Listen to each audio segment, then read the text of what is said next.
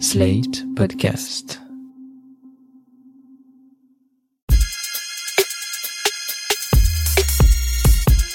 Salut chers auditeurs, salut chères auditrices, bienvenue dans Sans Algo, le podcast qui vous en fait découvrir d'autres. Je m'appelle Mathilde Mélin, je suis journaliste pour Slate.fr, spécialiste des podcasts.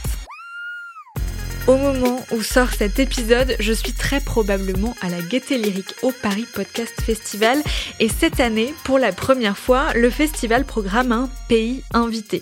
Ça veut dire que pendant trois jours, les festivaliers et festivalières vont pouvoir découvrir plein de podcasts, des boîtes de prod et des journalistes venus de ce pays pour présenter un peu leur savoir-faire. Je me suis dit que c'était l'occasion ici aussi de vous faire découvrir des podcasts venus de ce pays invité, à savoir le Canada.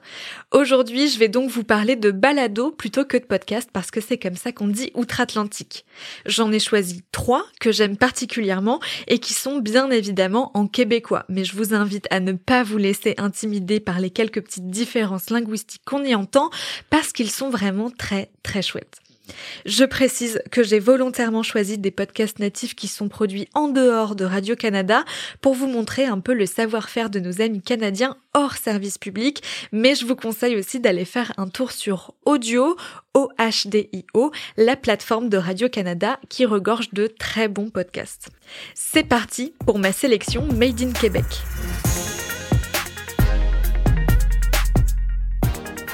Le premier balado dont je veux vous parler s'appelle Le nom de ma mère.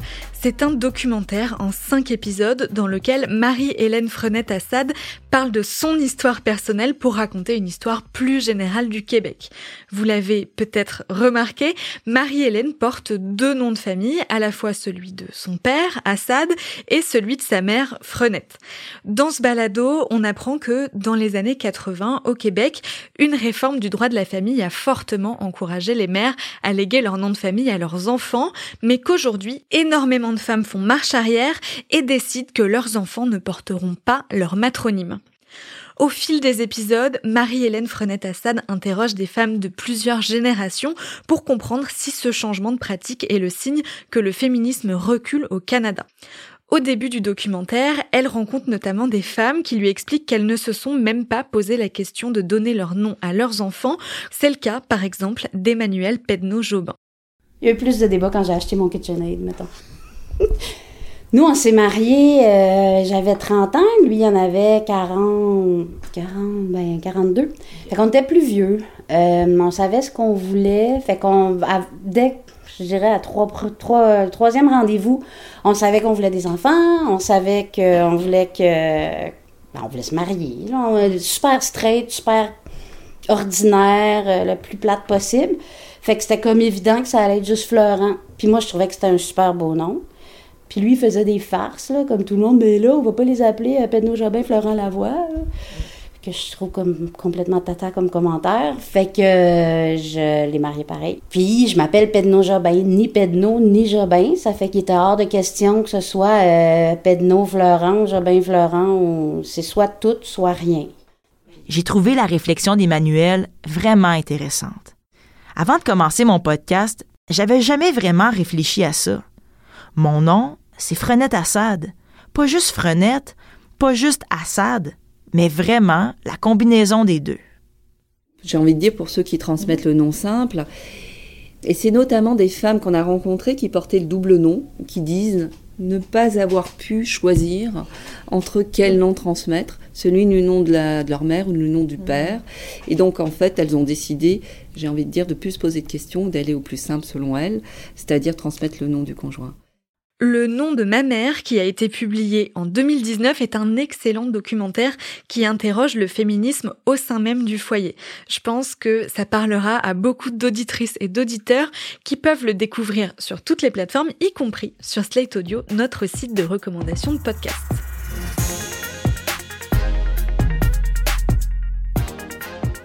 On passe un peu du tout au tout avec J'aime Hydro, un ovni sonore signé Christine Beaulieu pour porte-parole. Christine Beaulieu, vous ne la connaissez peut-être pas si vous vivez en Europe, mais au Québec, c'est une comédienne très connue. Elle n'était pas particulièrement engagée dans un quelconque combat politique ou écologique jusqu'au jour où, sur un tournage, son partenaire de jeu lui explique qu'Hydro-Québec, l'entreprise qui produit l'électricité québécoise grâce à des barrages sur les rivières, est plus problématique qu'il n'y paraît. J'ai l'impression que la problématique de l'hydroélectricité, c'est trop complexe pour les gens comprennent. Ah ouais, tant que ça. On n'a jamais le temps d'aller assez en profondeur pour expliquer tout au complet.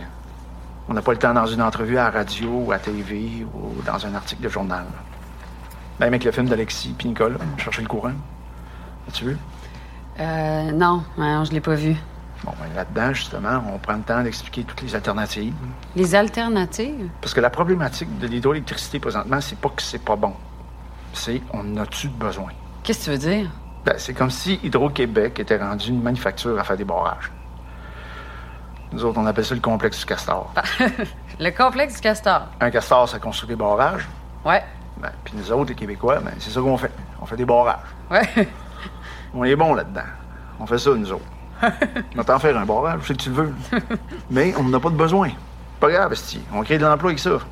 C'est un beau barrage, là, tu vas voir. On va faire de l'argent avec ces barrages-là en vendant de l'électricité aux États-Unis. Sauf que le prix qu'on la vend est quasiment la moitié de ce que ça nous coûte. Ah, pourquoi qu'on la vend pas au moins ce qu'elle nous coûte?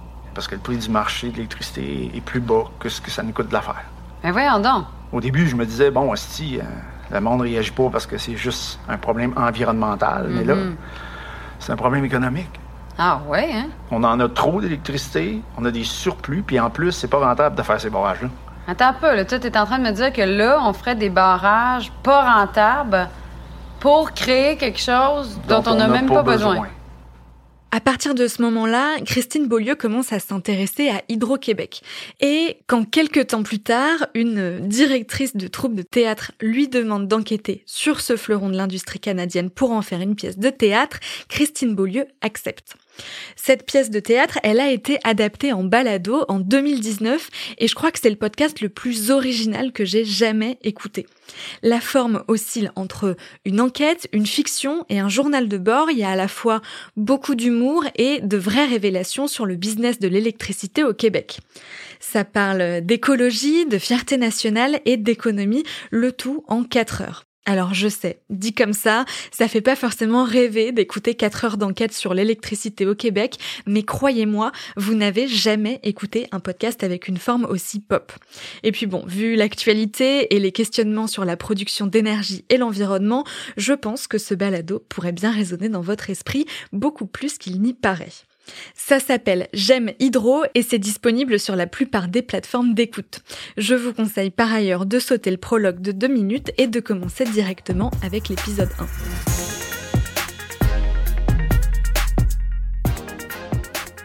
Le troisième balado que j'ai envie de vous conseiller aujourd'hui va beaucoup vous plaire si vous avez aimé Serial Mytho de Louis Média dont je vous ai parlé la semaine dernière.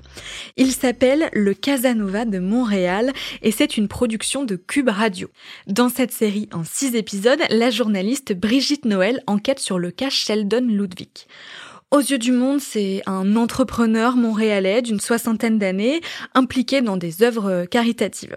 Quand Isabelle commence à travailler pour lui en 2018, elle est tout de suite charmée par cet homme hyper charismatique et sympathique. Alors quand il lui propose de prendre 50% des parts de son entreprise de coaching en sobriété pour les gens qui ont des problèmes de dépendance, elle accepte immédiatement. Mais bon, comme elle a pas les 11 000 dollars de côté, ils se mettent d'accord pour un paiement échelonné dans le temps. Sauf que rapidement, les choses se compliquent. Le gouvernement, mon Dieu, je pense que c'est la raison qui a donné à tout le monde de la planète que le gouvernement a gelé ses comptes et court après lui. Ce qui est peut-être vrai. Euh, excusez de rire. Non? Mais je sais pas. Je cherche pour des vérités à se faire des mensonges. OK. Après cette conversation, j'ai trouvé des documents qui démontrent que Sheldon a bel et bien eu des problèmes avec Revenu Québec. C'était en octobre 2017, donc un an avant qu'Isabelle le rencontre, mais il avait une dette de plus de 30 000 dollars à rembourser. Fait qu'il était hyper occupé, là. Il voyageait partout, mais il n'y avait jamais d'argent, là. Fait que là, j'ai fait comme, OK, là, j'ai commencé à lui donner un petit peu plus d'argent. parce que j'y devais 11 000. Moi, je faisais des heures supplémentaires. Et lui, il était jamais là. J'étais pris dans ce tourbillon-là. Pour finalement me faire dire euh, à la fin novembre, écoute, j'ai, j'ai tout regardé ça, là. La compagnie, elle vaut pas 22 000. J'ai tout calculé, là. Elle vaut 32 800. Fait que finalement, là, tu me dois 16 400. Je fais comme, pardon? Il dit oui, puis à date, je pense que je t'ai rendu comme quelque chose, de- parce que j'ai donné 500, 250. Je pense que je t'ai rendu à 4000 à peu près. J'ai dit OK, mais je veux des preuves, puis je vais aller signer. Vous vous en doutez, Sheldon Ludwig est en réalité un arnaqueur de haut vol. Mais ce qu'on découvre dans cette enquête, c'est qu'il ne s'est pas contenté d'extorquer des sous à des entrepreneurs amateurs comme Isabelle. Il a surtout arnaqué plusieurs conquêtes amoureuses, dont certaines ont perdu plusieurs centaines de milliers de dollars. Ce que j'ai aimé dans ce balado, c'est qu'il est construit comme un podcast de true crime classique, à une différence près. Cette fois, les victimes sont vivantes et donc elles peuvent témoigner de leurs ressentis respectifs. Je vous conseille donc le Casanova de Montréal, qui rappelle un peu la série Netflix L'arnaqueur de Tinder. Je précise que certains épisodes sont disponibles en VF doublé ou en VO bilingue anglais-français. Personnellement, je l'ai écouté en VF et moi qui d'habitude n'aime pas trop les doublages, pour une fois, je les ai trouvés vraiment bien faits. Merci d'avoir écouté cet épisode de Sans Algo. J'espère que ça vous a donné envie de découvrir le nom de ma mère, Jamidro et le Casanova de Montréal. Vous pouvez les retrouver à peu près partout et je vous mets bien sûr les liens dans la description de l'épisode. Et si vous tombez en amour avec les programmes québécois, vous pouvez réécouter les épisodes 5 et 26 de Sans Algo pour deux autres recos de balado. Moi, je vous dis à la semaine prochaine, le jeudi pour l'actu et le compte-rendu du Paris Podcast Festival, et le vendredi pour une recommandation d'écoute garantie 100% sans algo. Sans algo est un balado de Mathilde Mélin, produit et réalisé par Slate.fr sous la direction de Christophe Caron et Benjamin Septem-Ours. Merci à Benjamin Septem-Ours pour l'enregistrement de cet épisode et merci à Victor Benamou pour le mixage. Montage et réalisation, Aurélie Rodriguez.